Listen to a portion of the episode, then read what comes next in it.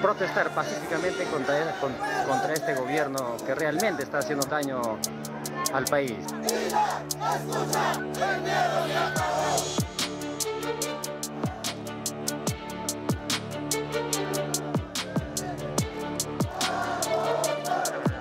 Pero más no se acuerdan del pueblo, del pueblo andino que somos nosotros, quienes trabajamos por ellos, ¿no? También...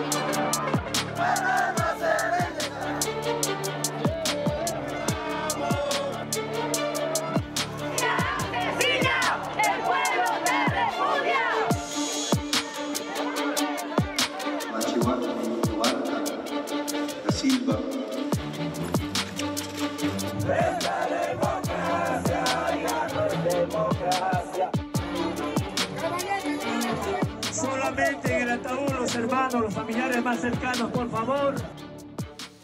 Bonjour à tous, bienvenue dans cette émission spéciale de Cap Amérique entièrement consacrée cette semaine à la situation au Pérou. Des milliers de manifestants prêts pour certains à donner leur vie ont pris la route ces derniers jours direction Lima. C'est notre image de la semaine.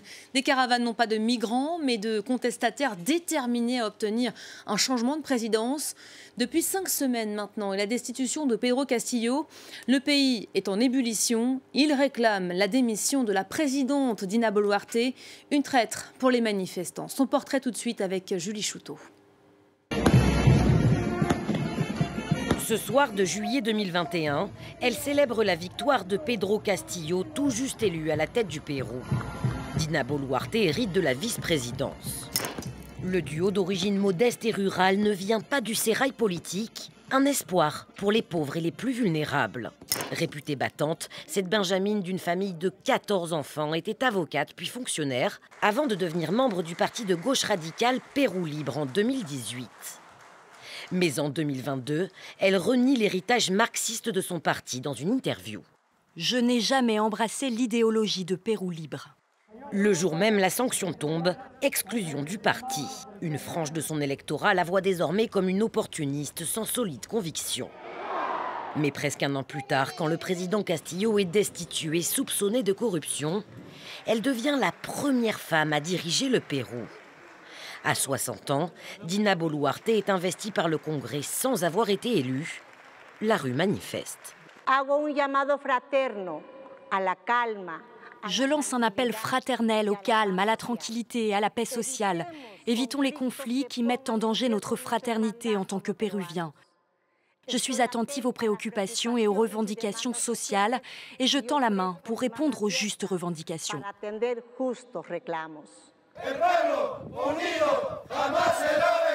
Épicentre de l'insurrection, les régions du sud des Andes.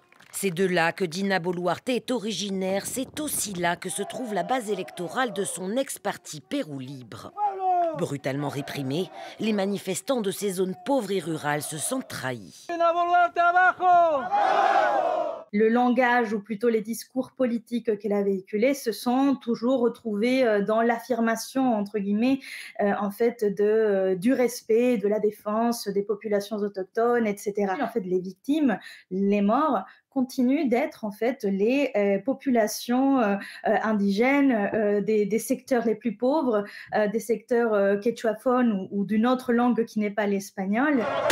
Pour son rôle dans la répression, la présidente est dans le viseur de la justice. Le parquet du Pérou a ouvert une enquête contre elle et plusieurs hauts responsables pour des soupçons de génocide, homicide et blessures graves. On va plus loin tout de suite avec euh, notre invité de la semaine. C'est vous, Lissel Quiroz. Bonjour. Merci d'avoir accepté notre invitation. Vous êtes historienne, professeure d'études latino-américaines à, Sergi Paris Université. Alors, on vient de le voir, euh, Dina Boluarte, euh, elle fait partie du, du, même parti que Pedro Castillo. C'est assez surprenant, vu d'ici, de l'avoir, elle, contestée et lui soutenu avec autant de force aujourd'hui. Oui, c'est paradoxal, mais pour les Péruviens et les Péruviennes, pas tant que ça, puisque en Pedro Castillo avait suscité de grands espoirs chez cette population des Andes, une population très pauvre et précaire. Et donc de l'avoir, elle, plutôt alliée avec le Congrès et de soutenir sa destitution et la procédure judiciaire qui, a fait qu'il est arrêté aujourd'hui en, prison préventive, eh bien c'est vu comme une trahison de la part de quelqu'un de son parti. C'est peut-être aussi que lui a suscité énormément d'espoir auprès d'une partie de la, population euh, péruvienne. Il avait engagé un programme de rupture. Hein. Oui, absolument. Il avait suscité de grands, grands espoirs chez cette population oubliée qui est, euh, qui n'est pas, n'a jamais été tenue en compte par euh, la capitale. Notamment, il y a une opposition entre la capitale Lima qui est sur la côte et les Andes, les, régions andines et amazoniennes. Et, il n'a pas pu mettre en place son programme parce que dès son élection, dès le premier jour de son, de son élection, d'ailleurs même depuis le, le moment de l'élection, il a subi une opposition systématique du Congrès, euh, une obstruction à la mise en place de son programme. Donc il n'a pas pu le mettre. Il a été 17 euh, mois au pouvoir, mais il n'a pas pu véritablement mettre en place les réformes que cette population attendait, d'où la déception. D'où cette décision aussi qui lui a coûté euh, sa place et qui lui vaut aujourd'hui ses ennuis. Euh, mettre entre parenthèses la Constitution, on appelait directement euh, au peuple. Ici, c'est la carte du populisme qu'il a joué, on est, tenté de dire. Oui, étant donné qu'il ne pouvait plus, il a tenté quand même. Il a eu quatre gouvernements différents. Il a résisté, il a essayer de changer aussi le, nombre et les ministres qu'il avait autour de lui et il n'a pas réussi. Donc c'était sa dernière carte en effet, euh, appeler directement au peuple qu'il avait soutenu pour que euh, pouvoir euh, véritablement gouverner comme il le souhaitait. C'était un euh, qui tout double. Bon, il a perdu, effectivement.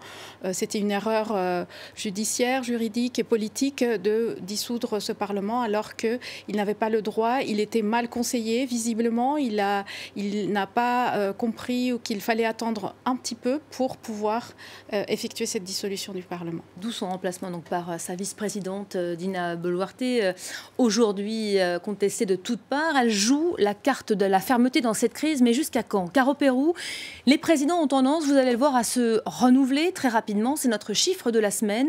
6, comme le nombre de chefs d'État qui se sont succédés à Lima ces cinq dernières années. Retour sur cette crise politique qui n'en finit pas avec Natacha Miret. Au Pérou, l'agitation de la rue va de pair avec l'instabilité politique. Six chefs d'État en cinq ans, tous impliqués dans des scandales, à commencer par l'actuelle présidente dont le mandat ne tient plus qu'à un fil. Dina Boluarte a repris les rênes du pouvoir de Pedro Castillo, destitué et arrêté en décembre dernier après avoir tenté de dissoudre le Congrès et de gouverner par décret. Pedro Castillo n'est pas le seul président à passer par la casse-prison. Il est d'ailleurs détenu dans le même établissement qu'Alberto Fujimori, connu comme étant l'un des chefs d'État les plus corrompus au monde. Ce dernier, d'origine japonaise, est élu en 1990, ce qui ne l'empêche pas de mener deux ans plus tard un coup d'État avec l'armée pour renforcer ses pouvoirs. Alberto Fujimori a été reconnu coupable de crimes contre l'humanité pour avoir notamment mis en place des escadrons de la mort responsables de massacres de civils. Au début des années 2000, le scandale impliquant l'entreprise de BTP brésilienne Odebrecht fait trembler toute l'Amérique latine. Au Pérou, ce sont trois présidents qui tombent pour corruption. C'est dans ce contexte que le clan Fujimori tente un retour aux affaires. Keiko, la fille de l'ancien chef d'État, se présente à la présidentielle. Elle est battue de justesse par Pedro Pablo Kuczynski en 2016, qui démissionne deux ans plus tard, impliqué lui aussi dans le scandale Odebrecht. C'est son vice-président Martin Vizcarra qui prend la relève jusqu'en 2020. Soupçonné d'avoir accepté des pots de vin, il risque aujourd'hui 15 ans de prison. Son successeur Manuel Merino démissionne moins d'une semaine après le début de son mandat. Le motif La responsabilité de son gouvernement dans la répression meurtrière de la rue. C'est Francisco Sagasti qui achève le mandat présidentiel. Huit mois à la tête du Pérou, avant l'élection qui portera Pedro Castillo au pouvoir. Francisco Sagasti est à ce jour l'un des rares hommes politiques du pays à ne pas faire l'objet d'une enquête pour corruption. Il est considéré comme un futur candidat crédible à la présidence du Pérou. Dina Boluarte est aujourd'hui euh, acculée. Le parquet a d'ailleurs ouvert euh, ce mardi une enquête pour, euh, pour génocide présumé. Il y a beaucoup de morts depuis le, début de cette crise. Ces cinq dernières semaines ont été extrêmement violentes. On voit ces manifestants qui sont prêts à tout, hein, à donner leur vie pour obtenir gain de cause. Le risque de violence, il est réel hein, finalement là. Absolument. Le Pérou est aujourd'hui dans une crise politique et sociale d'une ampleur jamais vue depuis une, dizaine d'années au moins, depuis, euh, je dirais même, l'époque du euh, conflit armé interne. Euh, vraiment, 50 morts en un mois, c'est un bilan extrêmement lourd. Et le problème surtout, c'est qu'on a deux positions vraiment qui campent l'une face à l'autre. Aucune négociation entamée, ni possibilité. Il y a juste une réponse de la part du gouvernement qui est celle de la répression. Et donc, ça rend le mouvement encore plus soutenu, encore plus radical. il y a effectivement euh, une radicalisation du mouvement. Et comme à chaque fois en Amérique latine, on, a les yeux braqués sur l'armée. Euh, c'est un acteur majeur euh, là aussi dans cette crise. On s'inquiète de voir les militaires prendre le pouvoir occuper l'espace politique? Alors les militaires ne l'ont jamais quitté en Amérique latine, hein, on le voit. Euh, cela étant dit, je pense qu'aujourd'hui on est quand même, on n'est pas dans les années 70, euh, donc euh, les militaires ont quand même aujourd'hui une tendance à, à à suivre une voie euh, plus légale et à ne pas intervenir sans le soutien de des forces politiques. Aujourd'hui, je dirais que le cap plutôt de ces forces politiques, ce sont les élections anticipées. Elles sont prévues pour 2024. Euh, on essaie là de les préparer absolument très, très rapidement. Donc c'est plutôt ça, je dirais, qui va être euh, un peu la protection à cette participation. Mais effectivement, l'armée sera toujours consultée, l'armée sera toujours là présente euh, comme garante de l'ordre public depuis le point de vue des latino-américains.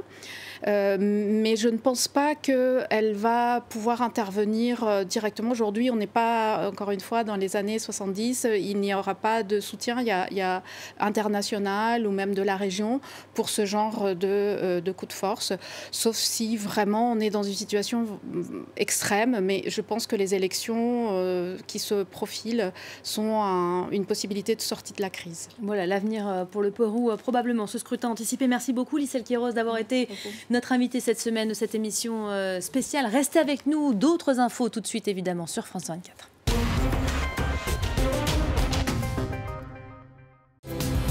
L'essentiel de l'actualité européenne.